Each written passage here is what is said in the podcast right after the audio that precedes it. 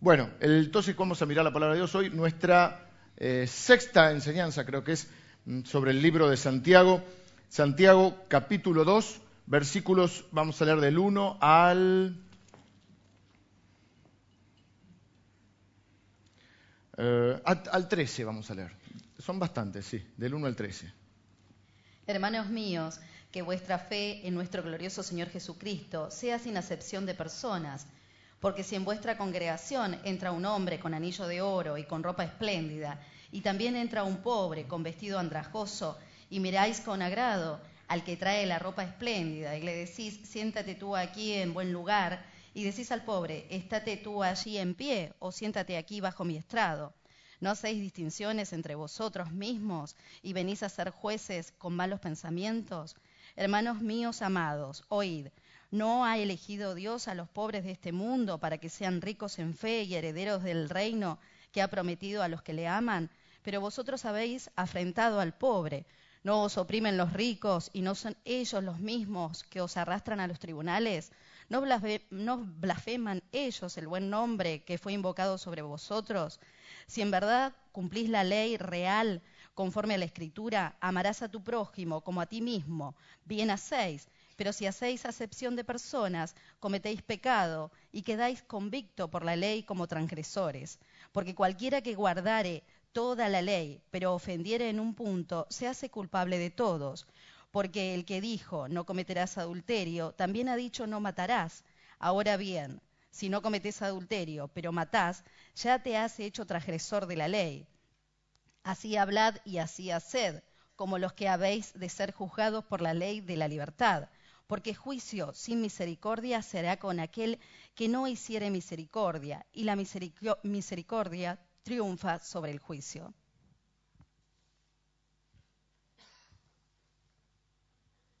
Bueno, nuestro nuestra sexta enseñanza sobre el libro de Santiago. Nos gusta enseñar libros enteros de la palabra de Dios y hoy estamos con el libro de Santiago, un libro muy práctico. Por eso la serie se llama Just Do It, porque eh, le pusimos un nombre un poquito más eh, marketinero, pero la idea significa solo hazlo, porque el libro de Santiago hace un énfasis en una fe práctica. Lo que crees te sirve si lo vivís, si lo pones en práctica. Lo que aprendés te sirve si lo, pones en práctica. De hecho, el domingo pasado vimos donde Santiago dice, Santiago es el hermano de Jesús, aprendió de su propio hermano, y él dice, sean hacedores de la palabra. Si solo son oidores, eh, y nos puso dos ejemplos, son como uno que se mira al espejo y se olvida.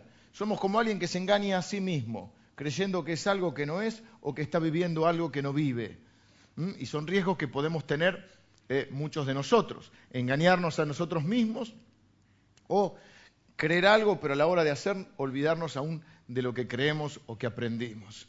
Eh, y hoy va a hablar de algo que vamos a buscar el tema de fondo, porque si no, parecía que habla de que los el pasaje en sí pareciera que está diciendo los pobres son buenos, los ricos son malos, y no es el sentido eh, original. El apóstol Santiago era pastor de la iglesia de Jerusalén, la primera iglesia fundada, y él es un pastor de una iglesia y un poco una de sus preocupaciones es que está con gente que sabe mucho de la Biblia, pero no hace tanto, o no hace mucho a decir hace poco. Es decir, esa es su preocupación, que no haya demasiada diferencia entre lo que saben y lo que viven. De nada sirve poder tener muchos conocimientos de la palabra de Dios si no los vivimos y no los aplicamos.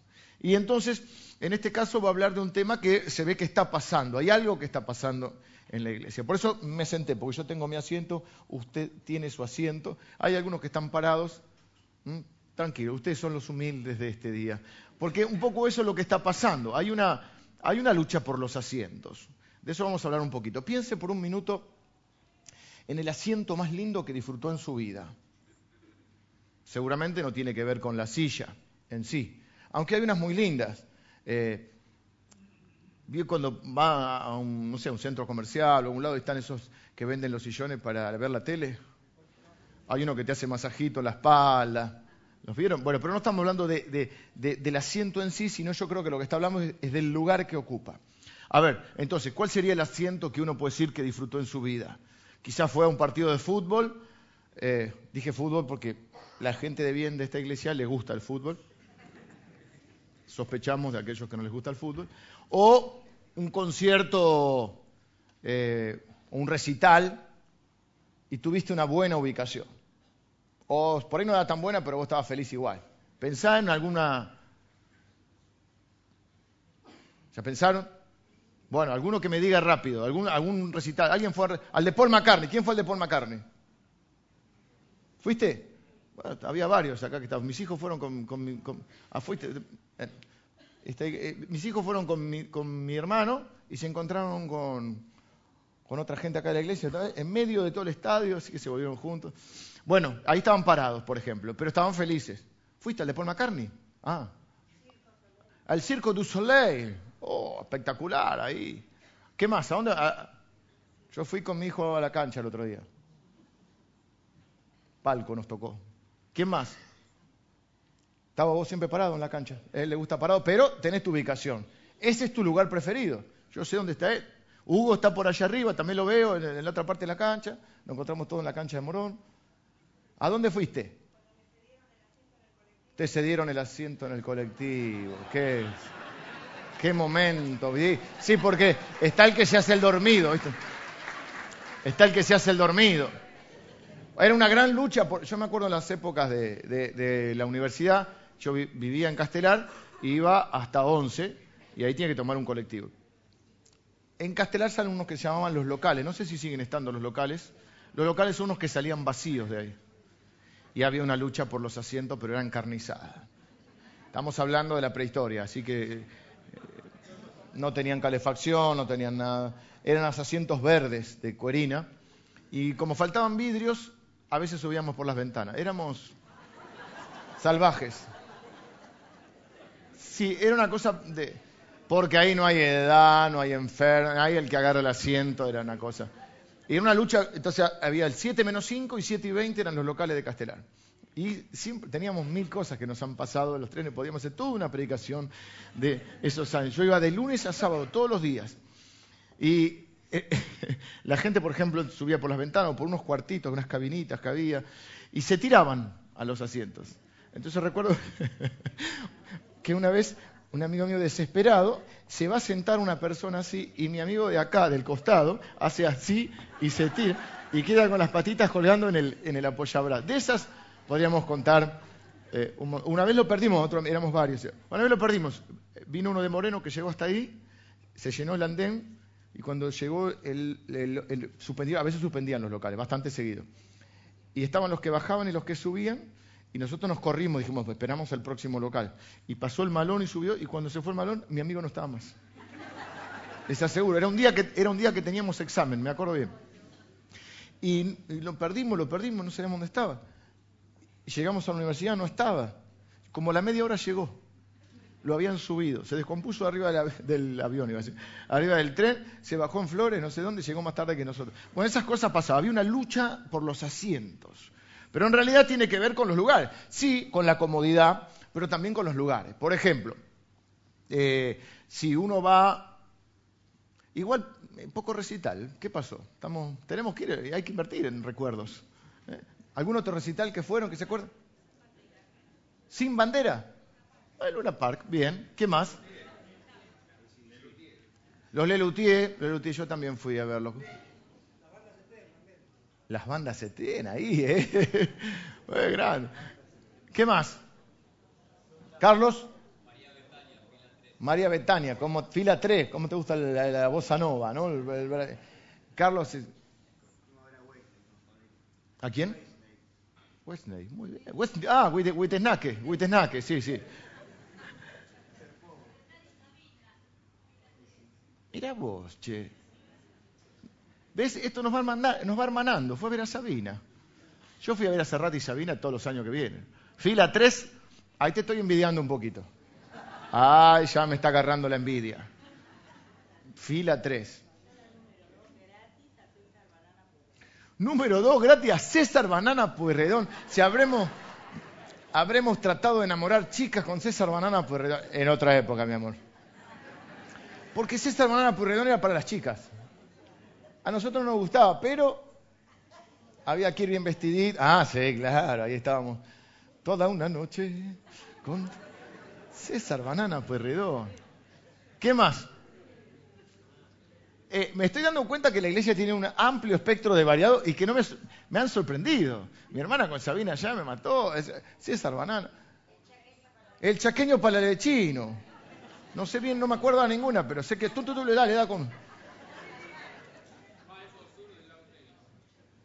¿Cómo? Palco Sur del Lawn Tennis. ¿Qué fuiste? ¿Copa Davis? Ana Albaldián, muy bien. A mí me gusta el tenis también mucho. A Luis Miguel, qué romántica, mi amor, qué lindo. Acá hay varias fans de Luis Miguel, no se puede tengo un par de conocidas que no se puede decir nada de Luis Miguel porque te, oh, no puede decir ni que está gordo, ni que, ni que le falta pelo, nada, porque hay un par de amigas mías que te saltan así. Yo fui patinaje sobre hielo. Julio Boca hace patinaje sobre hielo. Sí, dijo que sí. Ah, aparte te fuiste a ver, ha sido que sí. Sí, que estaba ese Holiday on Ice. La Bella y la Bestia. Sí. El asiento que más disfrutaste.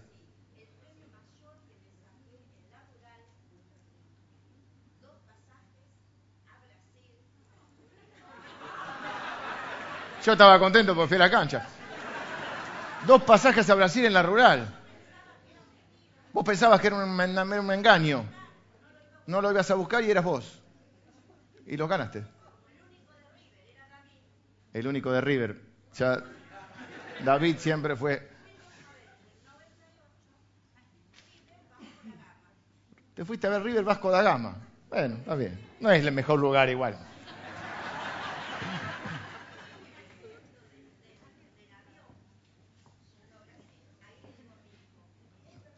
Es verdad, que estaba sentada en el asiento. Estaba en el asiento del, avión y se dio cuenta que. Yo fui a ver un partido del Mundial. Fuimos con unos hermanos de acá hace dos años. Y lo vimos a Messi y lo teníamos ahí. Eh.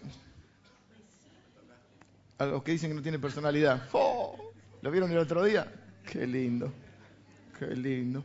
Bueno, lo vimos impresionante. Eh, y cuando era muy chiquitito, hace muchísimos años, ahora ya no, yo no había nacido, yo no había nacido. Yo fui a ver un partido del Mundial 78. Tenía ocho años, tampoco. Y estaba contra el alambrado, cancha de Vélez, 200 grados menos, menos, 200 grados de frío, bajo cero. Y un partido que mi papá había conseguido, no era de Argentina, era Austria-Suecia, todavía me acuerdo. Austria-Suecia. Pero era la euforia del Mundial. Y vi un penal, 1 a 0 ganó Austria. Y yo estaba ahí en el. Eh, me acuerdo, mi papá me había abrigado hasta acá, tenía. Y estaba en el alambrado de tanta gente que había. Bueno, pero esos lugares uno se los acuerda y los disfruta. ¿Mm? ¿Y por qué hablo de esto? Porque ahora vamos a hacer un poquito al revés. Vamos a pensar el... Ah, y alguno que tiene algún sueño, por ejemplo. A mí me gustaría ver un Barcelona-Real Madrid en el Nou Camp. Eh, si es posible, antes de que se retire Messi.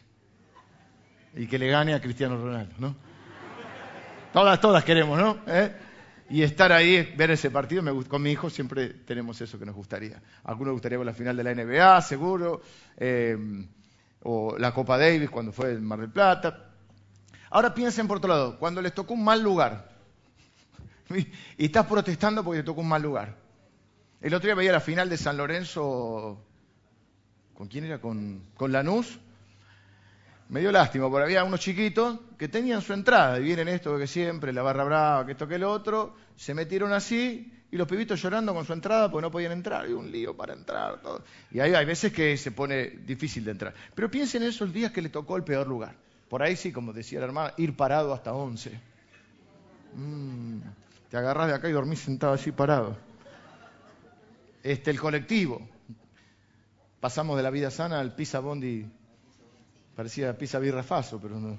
¿Viste la, propaganda que hicieron? Pisa Bondi. Bueno, ¿qué más? Eh, un lugar feo, eh, no, no feo el, ámbito, pero que le toca un mal asiento, el avión. Si te toca atrás en el avión, se mueve como loco, el baño, el olor del baño. Mejor asiento siempre es puerta de emergencia, a mi gusto. Porque ahí estiras las piernas. No, no, porque tenga miedo, no. No, porque puerta de emergencia no tenés nadie adelante, entonces, salvo que vayas en primera clase, que todavía no, no he podido, ese es que estirar las piernas. Si no te agarras te las piernas, te... es el problema del avión, que, bueno, algunos de ustedes no tienen problemas para estirar las piernas, ¿no? Son cortitos. Eh, este... Pero bueno, te toca un mal lugar. No les quiero poner a amargar el día, pero algún mal lugar. Algunos dicen que eh, lo vimos, pero lo tuvimos que ir por la pantallita porque el artista estaba lejos. Y bueno, uno está contento, uno se conforma con poco. Dejemos el mal lugar entonces, no pensemos en el mal lugar. Ahora, usted quiere comprar entradas para ver quién viene ahora pronto. ¿Quién? ¿Aerosmith viene? ¿Sí? Bueno, vamos a comprar entradas para Aerosmith. ¿Quién va a comprar entradas para Aerosmith? ¿Alguien que vaya a comprar entradas para... ¿Vos te gusta Aerosmith? ¿No? Me, me dice, qué raro. ¿Nadie va a ir a ver Aerosmith? Hipócrita. Bueno, vamos a suponer, vamos a suponer, ¿quién podría ver acá a Aerosmith? Yo me la jugaba por vos, Pablo. ¿Sí? Eddie, Eddie, Eddie puede ir, o, o mi hijo que está por... Bueno, vamos a suponer que mi hijo quiere ver, que le gusta también eh, la música. Y entras por internet para sacar tu entrada. O ahora Copa Libertadores. ¿No? vas a sacar la entrada para un recital, para un partido de, fútbol o algo que te gusta, entras eh, en la página de internet, Ticketek, buscas tu evento, cliqueas y te sale el plano o el mapa con todos los lugares y diferentes colores. Y diferente color, diferente lugar, gente inteligente, diferente precio.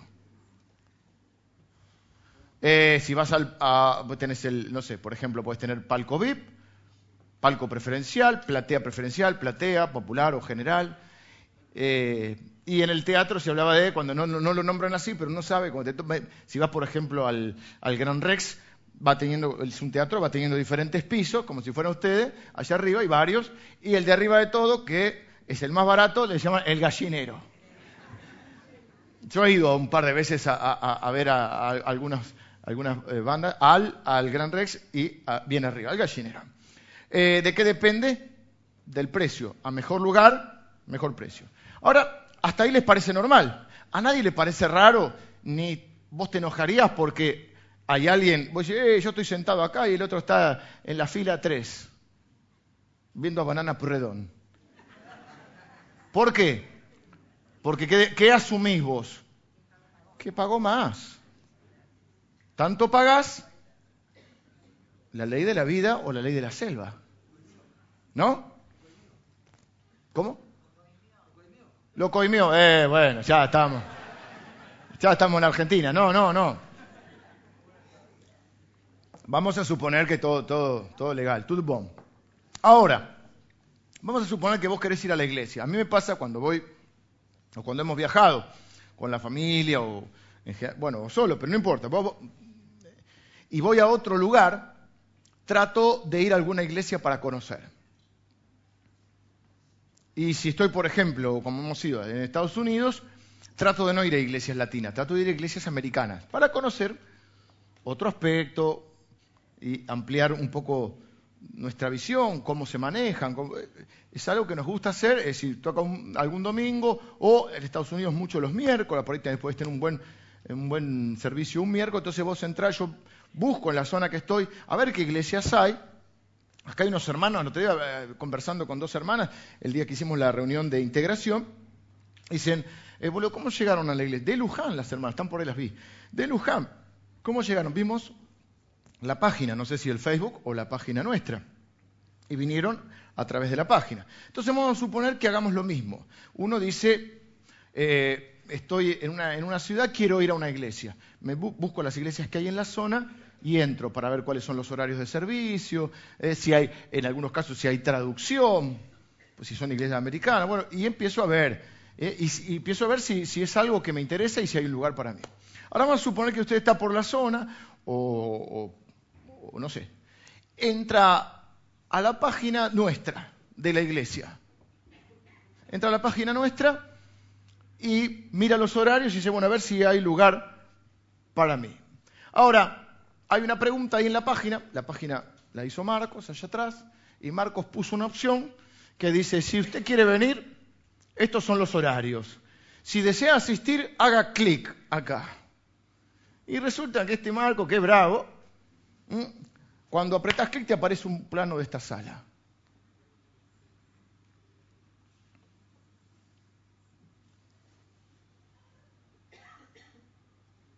Pero resulta que también hay diferentes precios.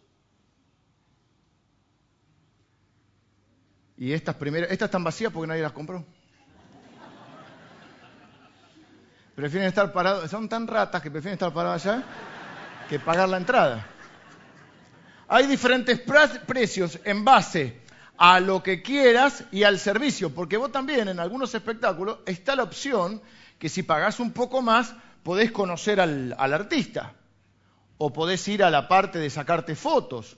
Mi hija hace poco fue al teatro, eh, invitada por, una, por otra compañera, y resulta que la función que fueron era una función que cuando terminaba había una especie de debate con los actores, eh, una obra de teatro de, este un chico que, que, hace el programa de los matrimonios, de las parejas. No sé si es Telefe, Canal 13. Uno que... Eh, exactamente, Nicolás Vázquez. Bueno, eh, había todo un, debate con los actores que ellos contaban y después se sacaban fotos con ellos. Era una función especial, premium, qué sé yo. Bueno, vamos a suponer que acá también tenemos ubicación y servicio. O sea, Tabo y Maribel compraron un buen lugar, no coimearon a nadie. Y este, algunos muchachos, Marcelo no quiso pagar, se quedó paradito atrás, porque hay diferentes lugares. Entonces, suponete acá tiene un precio y un servicio. ¿Querés oración al final? Es otro precio. Eh, que es lo que dice acá. Dice que algunos están sentados, algunos están parados atrás. No sé si leímos recién ese problema acá. Y algunos dicen, ¿se quieren sentar acá adelante en el piso? Bueno, en el piso es más barato, en el piso te cobramos poco. Oración tiene otro precio. Y si alguno va a tomar la cena, obviamente, alguien tiene que pagar el vino y la... Eh, choca. Si lo pensamos así, hasta suena ridículo y nos molesta. Nos choca. Pero nos parece natural en un concierto o en un estadio. Habría que pensar por qué. Pero más allá de eso, hay algo en nosotros que nos dice que no está bien. Es porque Dios nos dio una conciencia.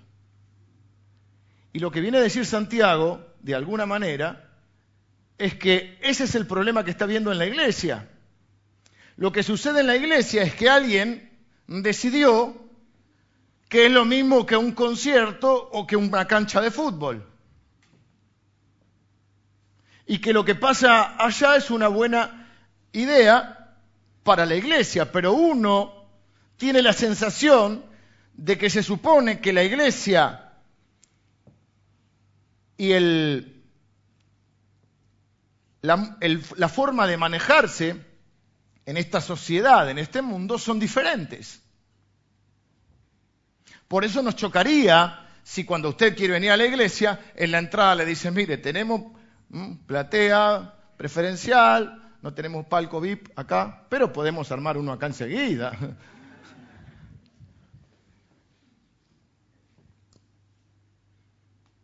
En un concierto, el dinero que pagamos determina dónde estamos. Pero en la iglesia nos sentiríamos muy mal si eso ocurre.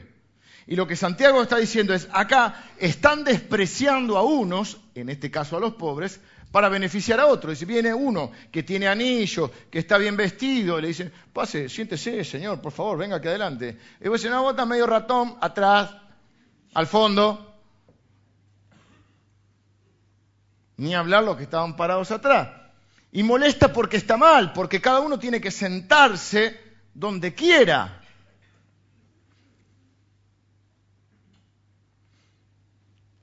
Porque básicamente, y esto es lo que quiero, no quiero que lo enfoquemos solamente en el estudio de caso, en este, en este caso, está hablando de una discriminación, podríamos hablar de la discriminación, la preferencia, por un ítem, por una característica, el que tiene plata o el que no tiene plata. Pero yo quiero que vayamos un poquito más. Y no nos quedemos solo en este caso, sino en los problemas que pueda haber, porque hay muchos tipos de discriminación o hay muchos tipos de diferencia que podemos hacer.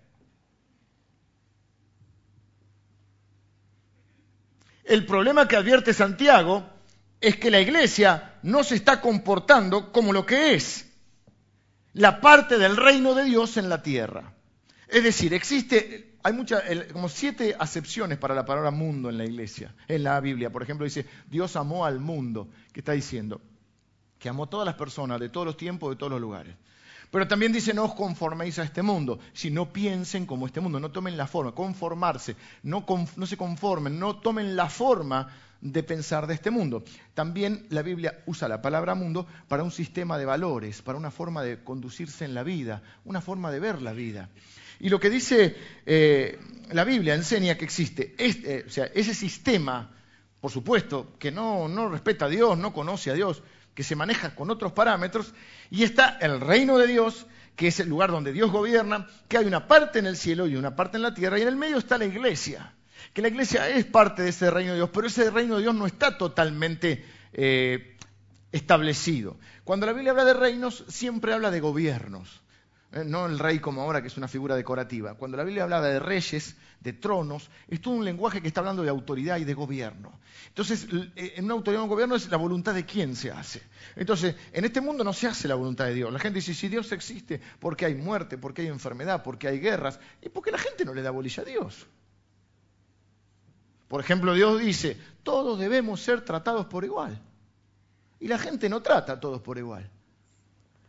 Eh, amen al prójimo como a ustedes mismos. Amen a Dios. Dice, ¿cómo se resume la ley, Jesús? ¿Cómo se resume toda la voluntad de Dios en un versículo?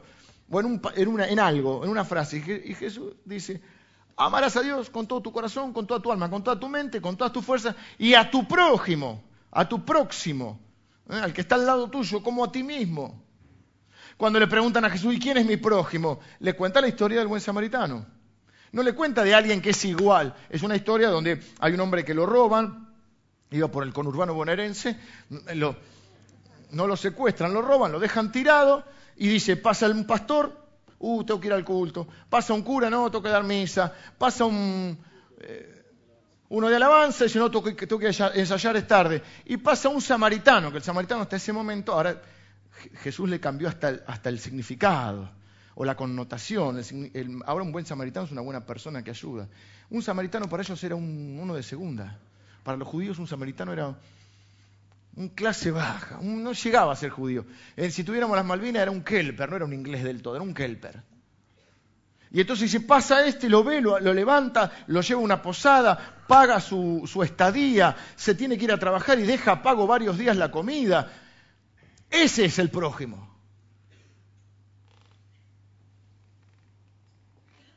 Entonces Jesús viene a cambiar los valores de este mundo, pero este mundo no se maneja por los valores. Y después resulta que la culpa es de Dios. Ay, si Dios existe, ¿por qué la gente se muere de hambre? Se muere de hambre porque hay otro que teniendo de más no, no comparten. Porque el 8% de la población mundial tiene el este, 90 o no sé cuánto por ciento de la riqueza. Lo vimos la otra vez, cuando nos dimos cuenta que estamos entre el 5 o 6% más ricos nosotros de la población mundial. No puedo volver a la prédica, pero está. Está la enseñanza. Uno dice, yo soy pobre. No, no. Porque cuando hablamos de los ricos y los pobres, uno dice, ah, yo soy los pobres. No, no, usted es los ricos. Usted está entre el 6, 5 o 6% más rico de la población mundial. El problema es que a veces la iglesia piensa de una manera más mundana que como el reino. En vez de encarnar el reino, encarna el mundo. El problema que ellos tienen es que piensan que los ricos valen más que los pobres. Pero ese es el problema que ellos tienen, pero también puede pasar al revés. Puede pasar que en algunos lugares se piense que porque alguien es pobre es bueno y el rico es malo. En este caso, los ricos eran malos. Había un par de ricos ahí que eran malos. Porque dice, no son los ricos los que eh, se aprovechan de ustedes, etc. Pero vimos la otra, vez que había cuatro clases de personas, por así había más, que la Biblia menciona. Hay ricos piadosos y ricos que no son piadosos. Hay pobres piadosos y pobres que no son piadosos.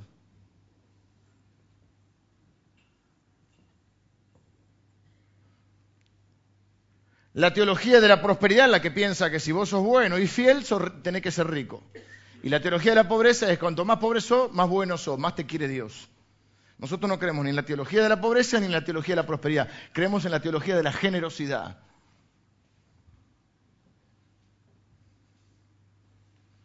Y el problema de fondo no es el dinero en este caso. El problema de fondo es cuando no tratamos a la gente igual. Cuando hacemos diferencia. Por eso va a decir, si me puedo poner los anteojos y leer, que el problema dice,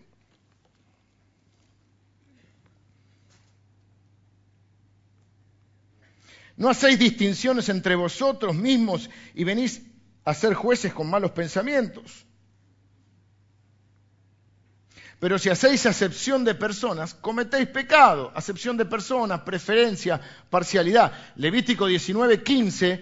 Jesús Santiago seguramente conocía la Biblia perfectamente. Un, principio rector de la ética judía era no tener favoritismo. Eh, si alguien tiene Levítico 19, 15, me lo lee. Ah, apareció ahí. No harás injusticia en el juicio, fíjense, ni favoreciendo al pobre, ni complaciendo al grande. Con justicia juzgarás a tu prójimo. No está diciendo que hay que beneficiar a uno y perjudicar a otro, sino que todos delante de Dios somos iguales. Si nosotros decimos, ah, no, no, entendemos mal este pasaje y decimos, ok, ¿qué estaba pasando? ¿Cuál es el problema? Ah, los ricos lo hacían sentar adelante y los pobres los hacían sentar atrás. Bueno, vamos a cambiar esto porque ahí dice que está mal. A ver, todos los pobres para adelante, todos los ricos se me van para atrás. No es la solución. La solución es entender que todos tenemos el mismo valor para Dios. Y antes de decir esta prédica no es para mí, porque yo no hago diferencia entre ricos y pobres, vamos a pensar un poquito, porque por ahí no hacemos diferencia entre ricos y pobres, pero hay otras diferencias que hacemos.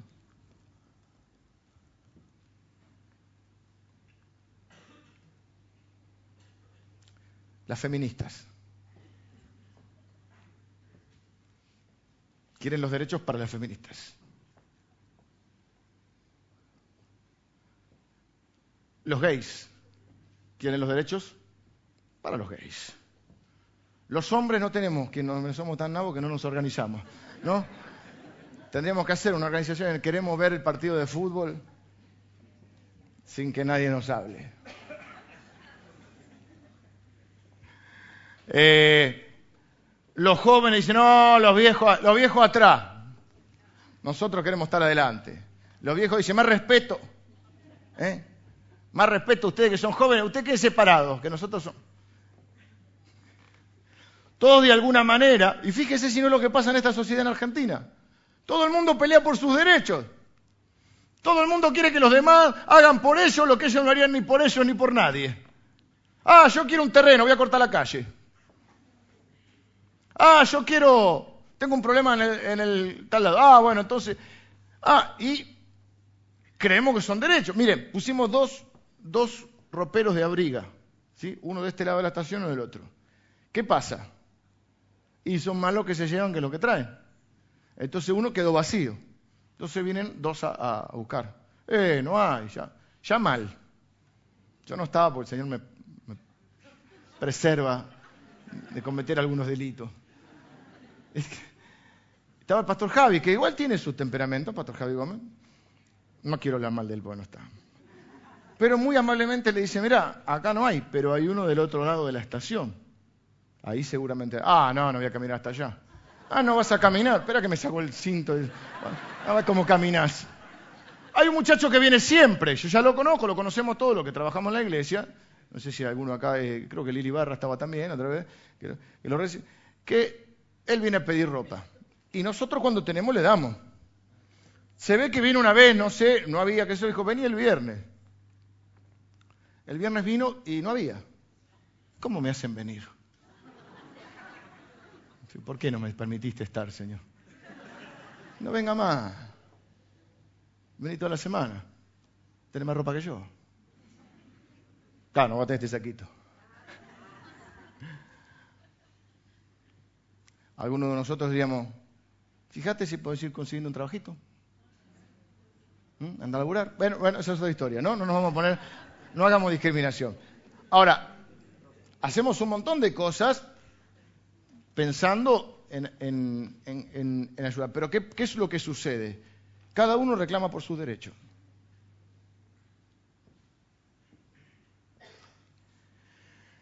Eso de alguna manera se estaba transformando o se estaba volcando en la, en la iglesia. Y ese era el peligro que veía Santiago. Y es un peligro que debemos cuidarnos. Primero porque nos toca este pasaje hoy, que es un pasaje difícil, porque la mayoría de nosotros decimos no tenemos discriminación. Vamos a ver.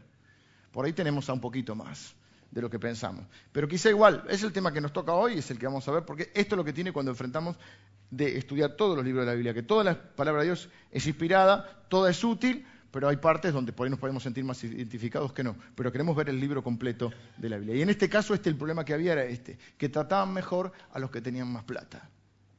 Algo que suele suceder en la sociedad. No sé, quizás está la idea en la cabeza que el que tiene plata, es porque si lo trato bien me va a dar.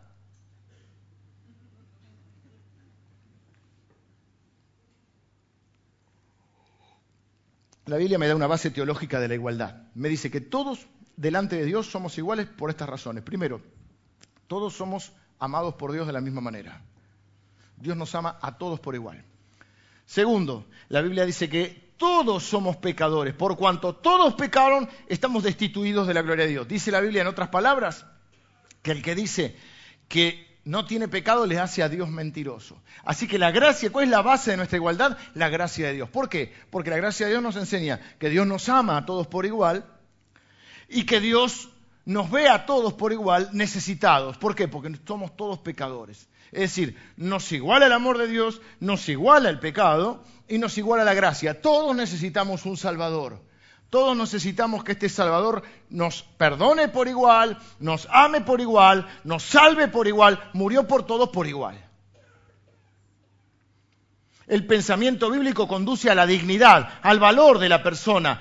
¿Eh? Habemos mucha gente acá de diferentes, eh, con diferentes historias, de diferentes orígenes. Algunos han nacido en este país, otros... Bueno, acá hay un poquito de discriminación con gente de otro país. En general, es un problema históricamente de la humanidad el despreciar al extranjero.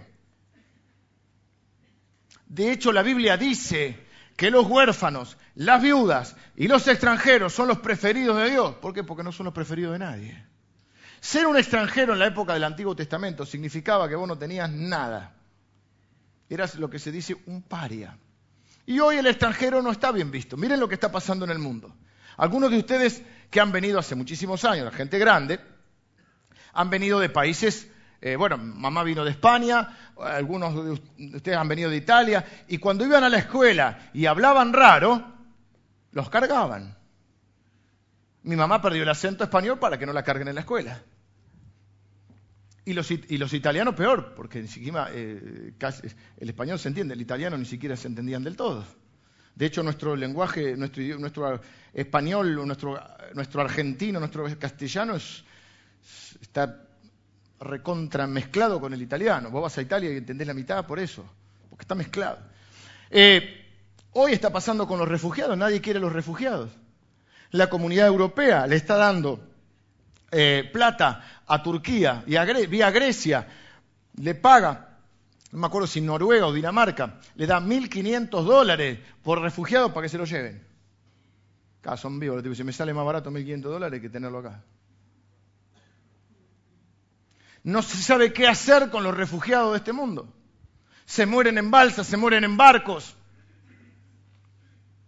Nosotros, en Argentina, que discriminamos, aunque este es un país que a mí me gusta, que siempre fue, yo, creo que debería seguir siendo así. Esto de que me encanta cuando el, preámbulo dice, para nosotros, para nuestra posteridad, o sea, nuestros hijos, y para todos los hombres del mundo que deseen habitar el sur argentino. Después creo que hay que, esta ya es una opinión personal, creo que hay que regular esto. Creo que hay que hacerlo con un orden. Que venga, ok, señor, usted viene, viene a trabajar, ve, pa, pa, hacerlo con uno, como fue en su momento. Este país hizo grande por los inmigrantes. Acá mismo hay descendientes de ucranianos, de rusos, de italianos, de polacos, de alemanes, de españoles, de todo. Es un país que se hizo grande y si hubiese tenido el doble de inmigración sería una potencia mundial. ¿Por qué falta gente? Pero de los países limítrofes ya los miramos con otros ojos. Lo mismo pasa en Estados Unidos o en Europa. En Europa los sudamericanos dicen sudaca. No, a los argentinos no, porque sí, anda. Si vas de paseo es una cosa, te vas a quedar, no es lo mismo. No, porque no tenemos sangre italiana, porque ellos recibieron a, nuestros abuelos. ¿Sabes qué dicen los italianos? Y es mi abuelo, a mí no me recibió nadie, yo no te debo nada. Donald Trump. Es loquito ese, ¿eh? Si llega, hay 40 millones de hispanos en Estados Unidos, de los cuales creo que unos 15, si mal no recuerdo, están sin papeles. Donald Trump nos quiere sacar a todos. La pregunta es quién va, quién va a hacer los trabajos que nadie quiere hacer.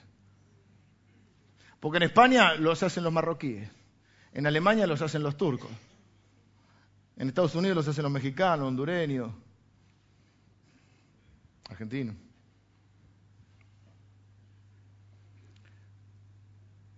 Es un problema este. Es un problema que la iglesia tiene que tener claro cómo se va a manejar. Es un problema que creemos que no nos toca de directamente. Pero toda clase de racismo, de clasismo, de tribalismo, de si no te gusta lo mismo que yo o no pensás lo mismo que yo, casi que no podemos convivir. Bueno, es lo que está pasando ahora. Yo sigo teniendo calor. ¿Mm? Le damos gracias a Dios por la calefacción, pero la apagamos un poquito, un rato. Fíjense lo que está pasando ahora. La famosa grieta. Si no pensás como yo, hay familias que no pueden comer juntos. Si no pensás como yo, es decir, nosotros somos los buenos, ustedes son los malos. Eso tiene un solo nombre, orgullo. No, pero yo tengo mis convicciones. Vos podés tener las convicciones que quieras. Eso no te hace pensar. Si vos pensás que vos sos mejor que el otro, ¿qué dice la Biblia?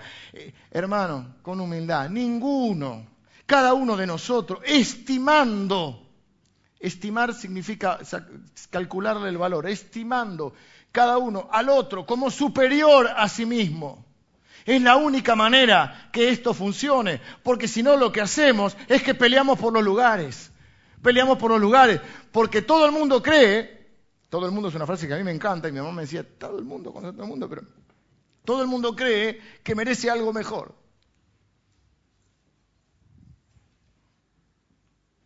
Él está hablando de asientos y lo que hemos visto es que los diferentes asientos nos dan la impresión de diferente valor, ¿no? ¿Dónde debería sentarse usted aquí en la iglesia, por ejemplo? No quiero que se sienta mal ahora el que está delante, porque acá somos todos iguales. Pero, ¿cómo lo resuelve Santiago? Dice, mis hermanos, versículo 1, Hermanos míos, que vuestra fe en nuestro glorioso Señor Jesucristo sea sin acepción de personas. De hecho, la Biblia dice que Dios no hace acepción de personas. Mientras ustedes tengan o mantengan la fe en el glorioso Señor Jesucristo, ustedes no van a tener favoritos, no van a tener preferencias. ¿Por qué? Porque van a recordar que somos hermanos que tenemos un Padre que no hace acepción de personas, la Biblia dice literalmente que Dios no hace acepción de personas y que Jesucristo es el glorioso o el Señor de la gloria. En última instancia, la pelea por los lugares es la pelea por la gloria. Es la pelea por a ver quién es más importante, a ver quién tiene más valor, a ver quién es más privilegiado. Y acá lo que dice es, tranquilo, en el mundo puede pasar esto, pero acá somos familia. Yo tengo dos hijos, un hijo y una hija y nos sentamos a comer, por ejemplo. Tengo un hijo y una hija, cero favorito. Graves problemas trae en la familia cuando los padres hacen diferencia. Cuando los padres eh, tienen preferencias o favoritismo. Eso trae problemas. Grandes problemas trae en la familia cuando nos manejamos estigmatizando aún a nuestros propios hijos le damos un rol. Este es el buenito, el obediente, el maduro, esta es la oveja negra.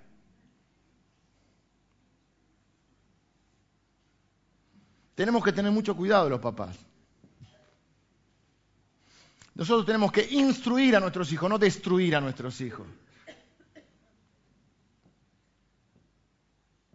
Supongamos que a uno le cuesta más la escuela que al otro. Uno es una luz y el otro eh, se apagó, estaba así, eh, bajo consumo.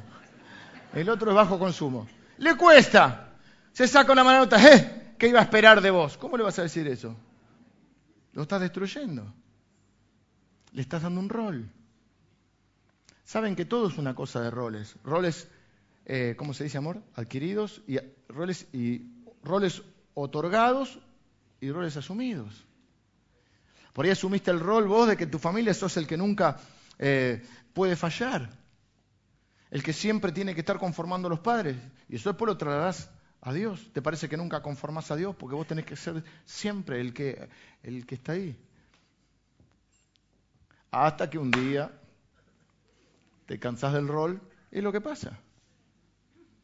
Dice, está desconocido, se liberó. ¿De qué? Del rol. Está el otro que le dijeron, no, vos, vos sos la oveja negra, vos. Y el tipo asume ese rol. Yo tengo mucho cuidado en la iglesia de no hacer eso.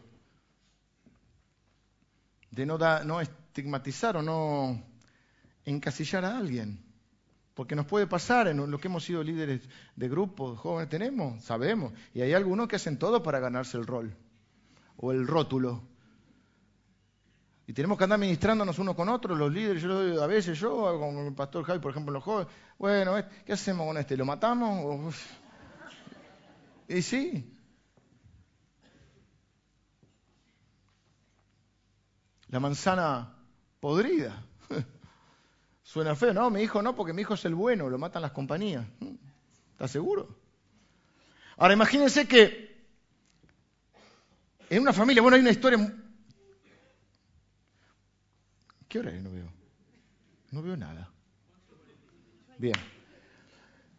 Eh, una historia muy conocida en la Biblia. Eh, Jacob y Esaú, dos hermanos que pelean por el mejor lugar, por la primogenitura. La mamá hace preferencia por, por Jacob, el padre le gusta más Esaú. ¿Por qué? Porque este es más machito, más, más, más deportista, más cazador, el otro más de estar con la mamá.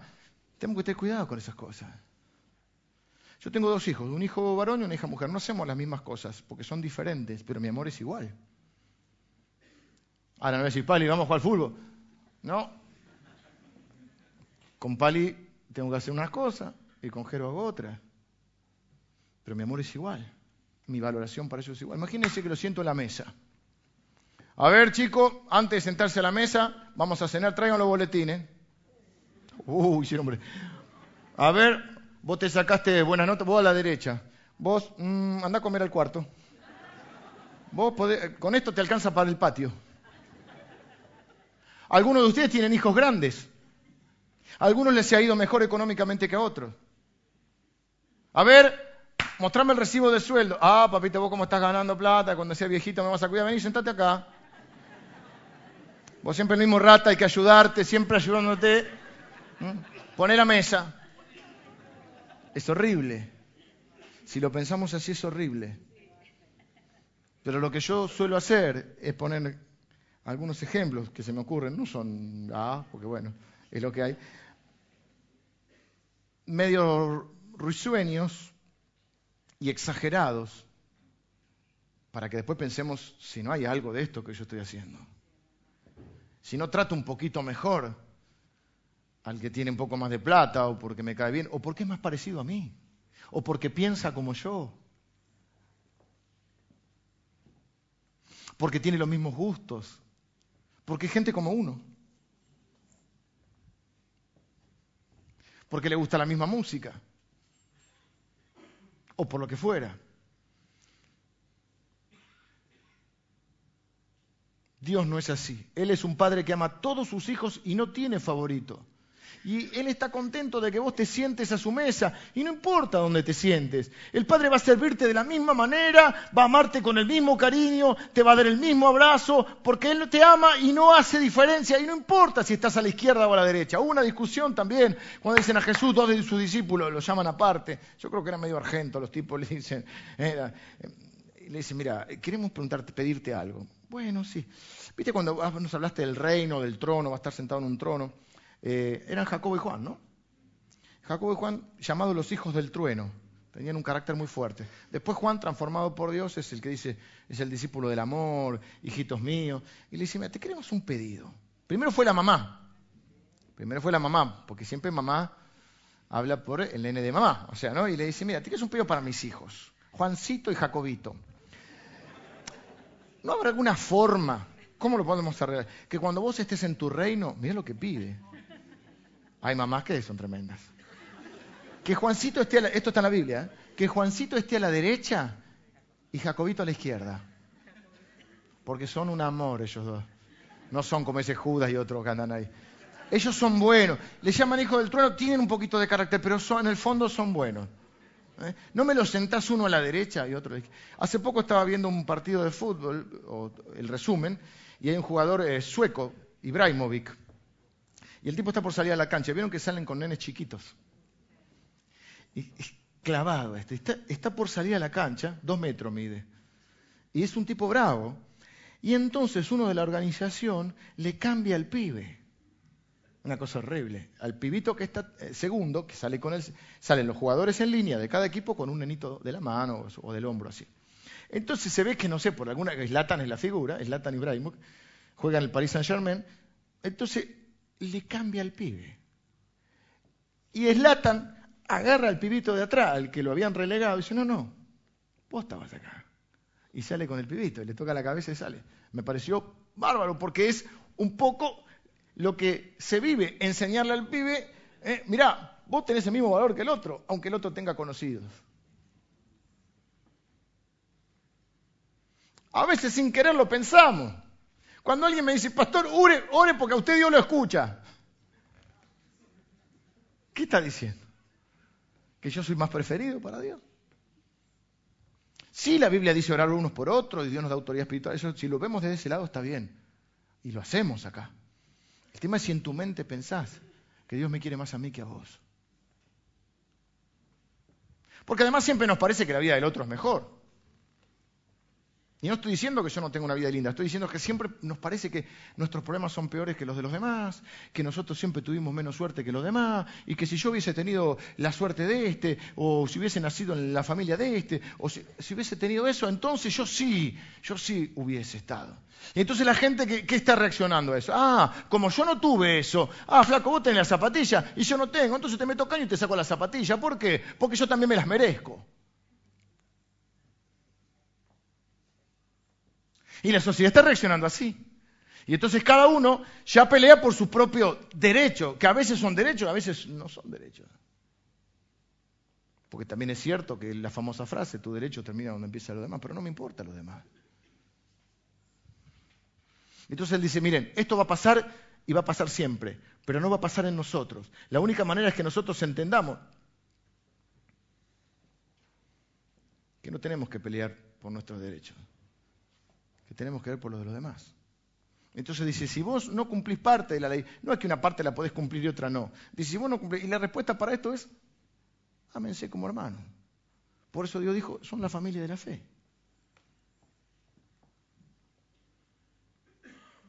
...275 veces más o menos en la Biblia se habla acerca del tema de la gloria. Porque en el fondo el tema de los asientos, el tema de los lugares, es el tema de la gloria. Es quién es el importante. Esta es la, pelea entre los dos primeros hijos en la historia de la humanidad. Había un hombre que se llamaba Adán, una mujer que se llamaba Eva, tenía dos hijos, Caín y Abel. Empezaron a pelear entre ellos, a ver quién era el más importante, a ver quién era el mayor. Esta historia se repitió a lo largo de toda la Biblia y hasta el día de hoy sigue siendo lo mismo. Los grandes problemas entre las personas es a ver quién es el mayor, a ver quién tiene razón. Los matrimonios pelean por ver quién es el mayor. Las discusiones matrimoniales ya no son para ver quién tiene razón, son para ganar.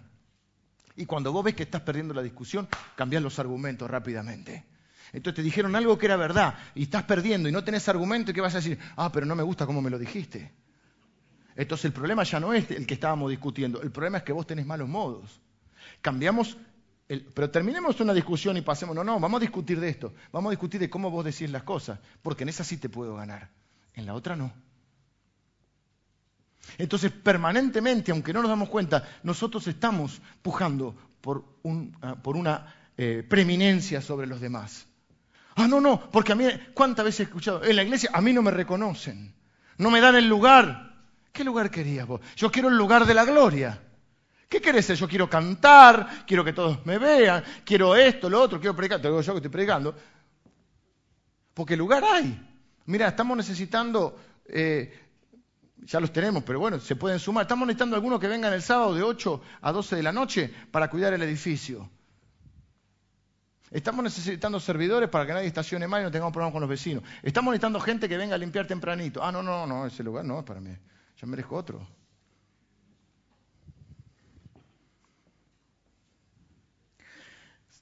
conocido como San Agustín, el padre de la iglesia, decía, cuando se resuelve el tema de la gloria, se resuelven todos los demás temas. Cuando peleamos demasiado por nuestros derechos, yo también ¿eh? quiero hacer valer mis derechos, pero en definitiva lo que estamos teniendo es un problema de la gloria. ¿eh? Lo que todo el mundo está diciendo es quiero mi asiento, quiero el mejor lugar, el alto y sublime, donde todos puedan verme, ¿eh? mm, para que vean qué inteligente que soy, qué valioso soy.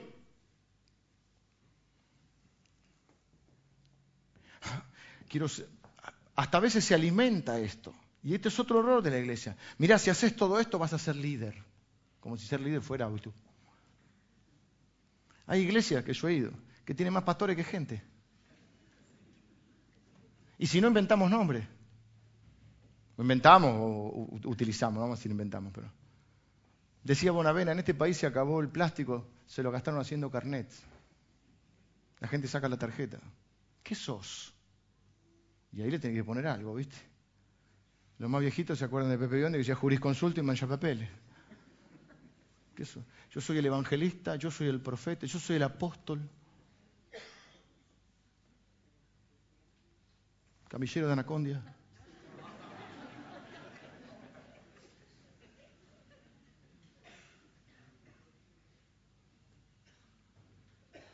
En cuanto a valor, somos todos iguales. Y no necesitamos escondernos detrás de un título. Yo lo digo, siempre tenemos que respetar. Si a mí me dicen Leo, me llamo Leandro, no Leonardo. No me, si alguno me dice Leonardo, seguimos conversando como si nada. Pero de Leo, piensa, ah, pero a mí no me molesta que me diga Leandro. A mí me tienen que decir apóstol, arcángel. Hay algunos que son arcángeles ahora. Yo conozco uno que llama Ángel, pero llama Ángel, pero no es Ángel. Pastor benemérito, obispo. Bueno, pero están en la Biblia. Sí, es verdad. Pero no nos tenemos que esconder detrás de eso.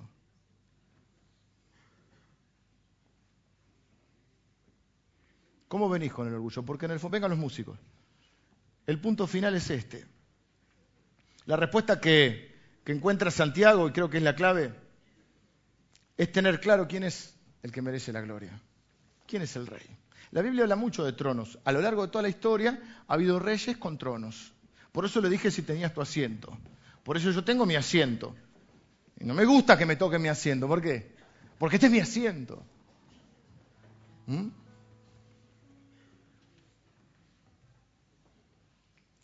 Pero sin ir más lejos, algunos de ustedes tienen un asiento fijo en la iglesia. Todos tienen una preferencia, un sector. Pero díganme si cuando vos venís y tenés tu asiento y se sentó alguien en tu asiento, si yo hace 15 años que vengo a este asiento, ¿este quién lo conoce? A mí me llama la atención.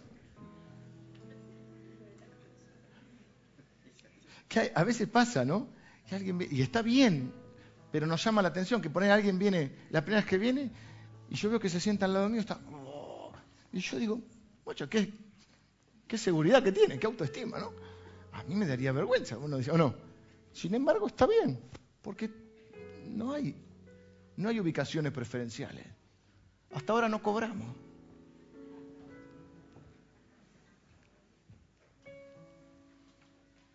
Unas 45 veces, más o menos, en el Apocalipsis habla de un asiento. Lo llama el trono de los 22 capítulos, en 17 capítulos habla del trono, del asiento. Y cada vez que aparece la figura del trono, que es una de las que más me gusta, del Nuevo Testamento, cada vez que aparece ese trono aparece gente, ángeles, eh, creación, gente rara. Y todos dicen lo mismo. El que está sentado en el trono, ese es el que merece la gloria. El que está sentado en el trono, ese es el mayor. Cuando Jesús estaba yendo al cielo, cuando les conté de estos dos que querían el mejor lugar, los otros se enteraron y se enojaron. ¿Y qué le habrán dicho? ¿Quién te cree que sos? En realidad yo creo que se enojaron porque no se les ocurrió primero. A ver si Jesús le dice que sí, a ver si todos están sentados a la derecha de la izquierda, pero ¿a quién le ganaron? Los que son, yo quiero el lugar para mí y para los que son como yo. Porque nosotros somos los buenos y los demás son los malos. ¿Acaso no enseñan eso las religiones? ¿Acaso no enseñan eso los partidos políticos? ¿Acaso no, pensamos eso de nuestro club de fútbol? ¿Qué dicen en el fútbol? Los del otro, vamos a hacerlo elegante, los del otro club, ¿qué son? ¿Son todos unos cobardes? Con otras palabras, son todos con una preferencia sexual distinta. ¿Eh? Poco hombres. Y nosotros somos los que vamos a todos lados porque somos los valientes, porque somos los... Usted sabe. Entonces todo el mundo está buscando los derechos que tiene. Que me sirvan a mí, que me ayuden a mí, que piensen en mí. En esta iglesia hay un... Yo ponete que yo tengo, no sé, una determinada problemática o una determinada circunstancia en mi vida. Hay un grupo para los que son así. Y quiero que se le preste atención y se dediquen recursos a los que son como yo. Hay un grupo para veganos en esta iglesia. Me voy a volver vegano. No sé bien qué significa del todo, pero quiero ser vegano. Hay un grupo para veganos. Hay un grupo para los que los pescadores. Ahí se anotan varios. Acá veganos no hay, pero pescadores hay.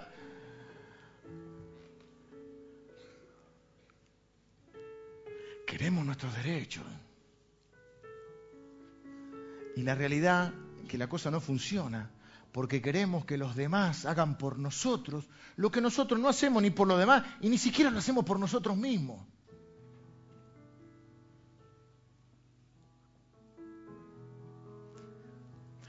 Fíjense esto.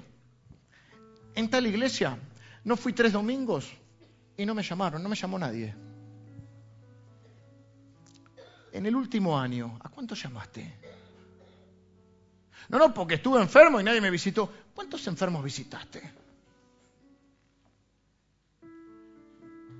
No porque, así me dijo una, persona, porque, eh, no me lo dijo, sino, me dijo que me dije, lo vi en el shopping y no me saludó. El shopping no me acuerdo dónde. Y yo le digo, yo no lo vi. Sí me vio, ¿por qué no me saludó?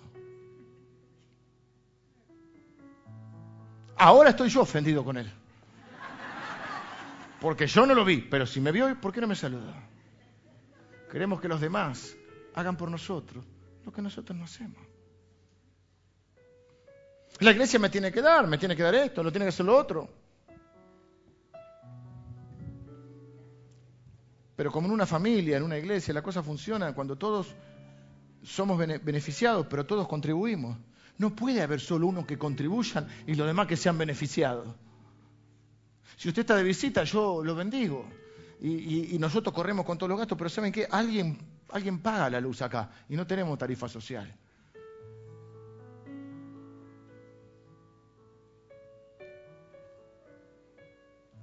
Alguien compró este lugar.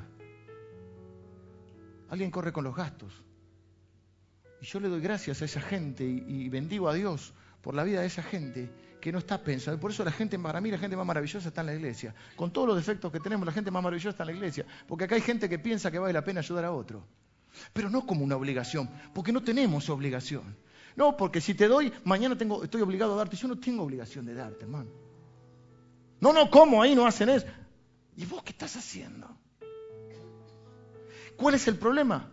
Me creo superior a los demás. ¿Cómo dice la Biblia que hay que optar? Estimando a los otros como superiores a uno mismo. Dice, hayan ustedes el sentir que hubo en Cristo Jesús, el cual siendo Dios se hizo hombre, se hizo acá, vino acá. Y estando como hombre murió por nosotros. Él dijo, yo soy pecador, cuando no lo es, se hizo pecador. No, soy, no fue pecado, pero cargó con todos nuestros pecados para que nosotros no fuésemos vistos como pecadores por Dios.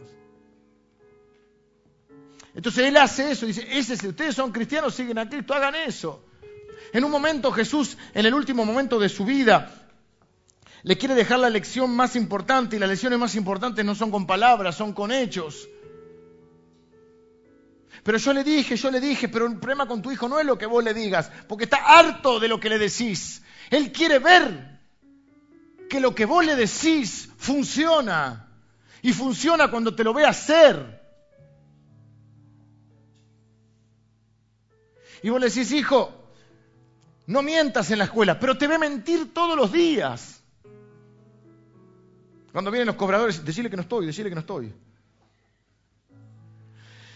Le decís que no pelee con su hermano y te ve gritarle a tu mujer, o viceversa.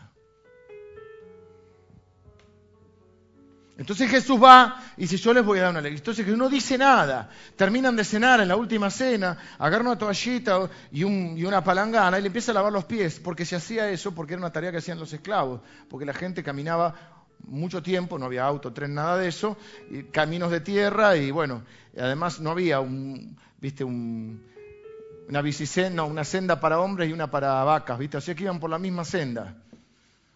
Y sí, las vaquitas son ajenas. Se van por la misma senda, pero había estaba la, la bosta. Así que los pies eran un asco, entre la barriche y todo. Y Jesús va y le lava los pies. Y todos se quedan. Porque ellos saben qué está pasando ahí. esto no es lo que... Si vos sos el líder, si vos sos el jefe... Acá eh, los jefes son los que, los que los se aprovechan de los otros. ¿Para qué quiere todo el mundo tener poder? Para aprovecharse de ese poder. Entonces Pedro dice, no, a mí no me va a lavar. Pero si no te lavo, no tenés parte conmigo. Bueno, lavame todo, ya exagerado. Se quedan todos ahí y Jesús le dice, los líderes de este mundo ejercen poder y se sirven de ese poder. Lo usan para su beneficio. Pero entre nosotros no va a ser así. Entre nosotros el líder es el que sirve. Ustedes me dicen maestro, dice Jesús. Muy bien, hace muy bien. Él no dice, ay, yo no soy maestro, no me llama. Él yo soy maestro. Me hace muy bien. Tiene autoridad para decirlo.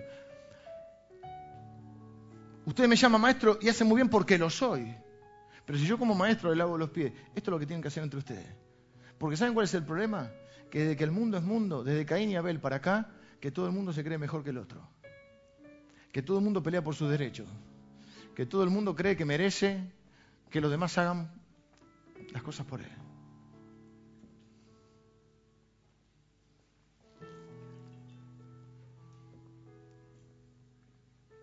Entonces, Santiago nos dice, ustedes son hermanos. Y entre los hermanos no hay diferencia, porque tenemos el mismo Padre. Y ese Padre no hace diferencia. Ese Padre no tiene favorito. Algunos lo prefieren a Él, esa es otra historia. Él no tiene preferencia. Él los va a amar a todos por igual. Él los va a servir a todos por igual. Los va a salvar a todos. Los va a perdonar a todos por igual. Acá no hay mejores que otros porque todos son pecadores. Nadie le puede tirar la piedra a nadie. Este no es el tribunal de los hermanos. Esta es la cena de la familia. Donde todos nos sentamos a la mesa. Y no importa si estamos a la izquierda o a la derecha. Importa que estamos en la mesa. Porque el lugar central lo tiene Él. Por eso, mientras mantengan la fe en nuestro glorioso Señor Jesucristo, dice el, versículo 1, ¿eh? no van a ser acepción de personas. Y cuando tienen problemas por pelear por, el lugar, los hermanos, los matrimonios, en la iglesia, cuando quieren pelear por el mejor lugar, ¿eh? miren el verdadero asiento, el asiento de la gloria. Peleen por esa gloria, por la gloria de Dios. No para llevársela, para que Dios sea glorificado. A eso quiero referirme. ¿eh? Él es el único digno, eso es lo que cantan todos en el, antiguo, en el Apocalipsis. Cuando nosotros entendemos esto, somos más felices, más libres, nos liberamos del pensamiento mundano de esta vida. nos damos cuenta que no importa donde yo me siente, no importa el lugar que tenga, ¿eh? nadie me está mirando a mí. Mientras esté sentado cerca del Señor, no hay problema.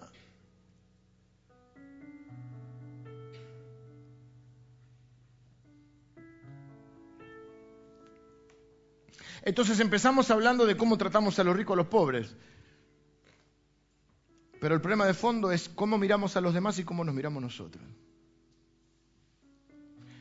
Y yo no estoy acá para acusar a nadie, porque si no estaría cayendo en lo mismo. Eh, yo soy mejor que ustedes. No, yo también. Yo también creo que me merezco más de lo que me merezco. Eh, cómo no me agradecen. Y todo lo que hago por ellos. Entonces yo como quería. Bueno, al principio decimos, bueno, este tema mucho no es para mí. Y bueno, quizá no es el, tema más profundo. Vamos a tocar todo, Santiago, y voy a hablar de muchas cosas. Pero hoy nos toca hablar de esto. Entonces, en esto lo que vamos a hacer es este último ejercicio espiritual para terminar. Vamos a orar, vamos a cerrar nuestros ojos, vamos a decir, a ver, en el fondo de mi corazón, ¿qué áreas hay donde yo tengo orgullo? Donde yo me siento que soy mejor que los demás. Viene esa frase, bueno, yo seré tal cosa, pero no soy como este.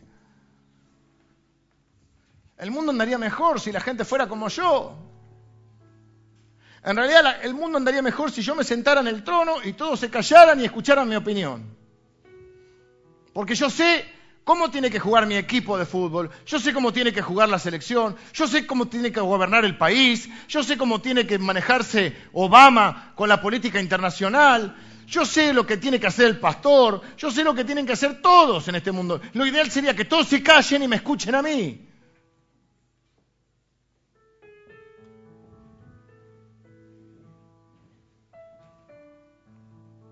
O podemos decir, quizá lo mejor sería que yo me calle y lo pueda escuchar a Él, a Jesús. Porque Él está en la única silla que importa. Por eso empecé sentado esta, esta reunión. Saben que cuando estemos delante de Él, ninguno de nosotros va a estar sentado. Él va a estar sentado en el trono. De hecho, eso es lo que se va a cantar. Pero los que estemos ahí, y espero que estés ahí, espero que estés ahí, porque no todos van a estar ahí. Van a estar ahí los que digan, yo necesito de Jesús, yo necesito de ese Salvador. Yo no me merezco ni la salvación ni la vida eterna, yo no me merezco estar ahí. Por su gracia voy a estar ahí. Y cuando esté ahí no voy a estar sentado, no va a haber un trono para mí. ¿Sabe dónde voy a estar? Voy a estar postrado a su pie, dice la Biblia. Que todo lo que está vivo en ese todo lo que esté vivo en ese momento, en ese, en ese reino, todo lo que esté vivo, todo ser vivo va a estar postrado a sus pies, diciendo, Él es el que merece la gloria. Entonces, el resumen final de hoy es, Señor, yo quiero ser un poco más humilde. Yo no soy humilde. Yo soy orgulloso, pero busco la humildad.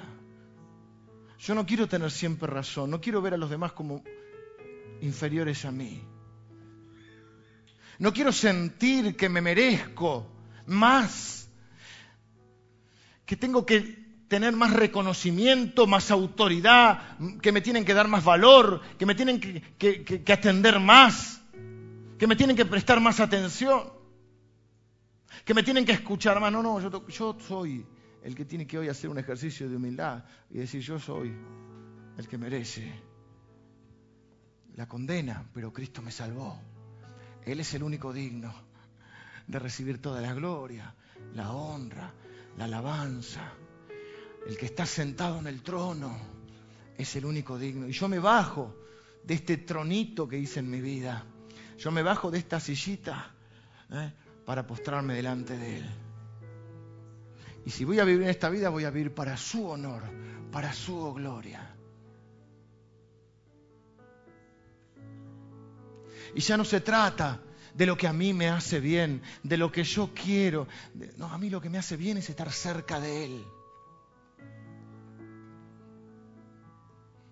No importa hacia la izquierda o a la derecha.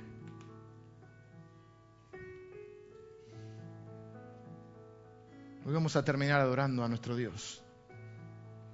Si usted pertenece a Jesús, usted va a estar allí delante de Él. Y no importa dónde se vaya a sentar, porque ni siquiera se va a sentar. En realidad va a estar a sus pies. Por eso le voy a invitar. Primero que donde esté ahí se tome un minuto más para orar. Dígale al Señor, yo reconozco que soy orgulloso. Que a mucha gente le ha mirado de reojo. Pero quiero ser más humilde. Quiero darte el honor y la gloria. Quiero vivir una vida que traiga honor a tu vida. Perdóname, Señor, por mi orgullo. Que yo pueda valorar a mi esposa, a mi esposo, a mis hijos, a mis padres. Que no quiera siempre tener razón. Que pueda tener la misma actitud que tuvo Jesús, que con humildad se despojó. Siendo Dios, se hizo hombre. Y estando como hombre, humildemente fue a la cruz. Y lo hizo por amor a mí. Señor, que yo pueda amar más y juzgar menos a mis hermanos.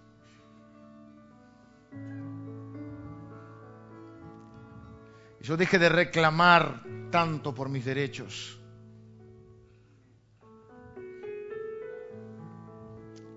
Y empiece a vivir como Jesús. Oramos en el nombre de nuestro Señor Jesús, el único digno. Vamos a ponernos de pie hoy y vamos a terminar reconociendo el único, asiento importante es el de nuestro Señor.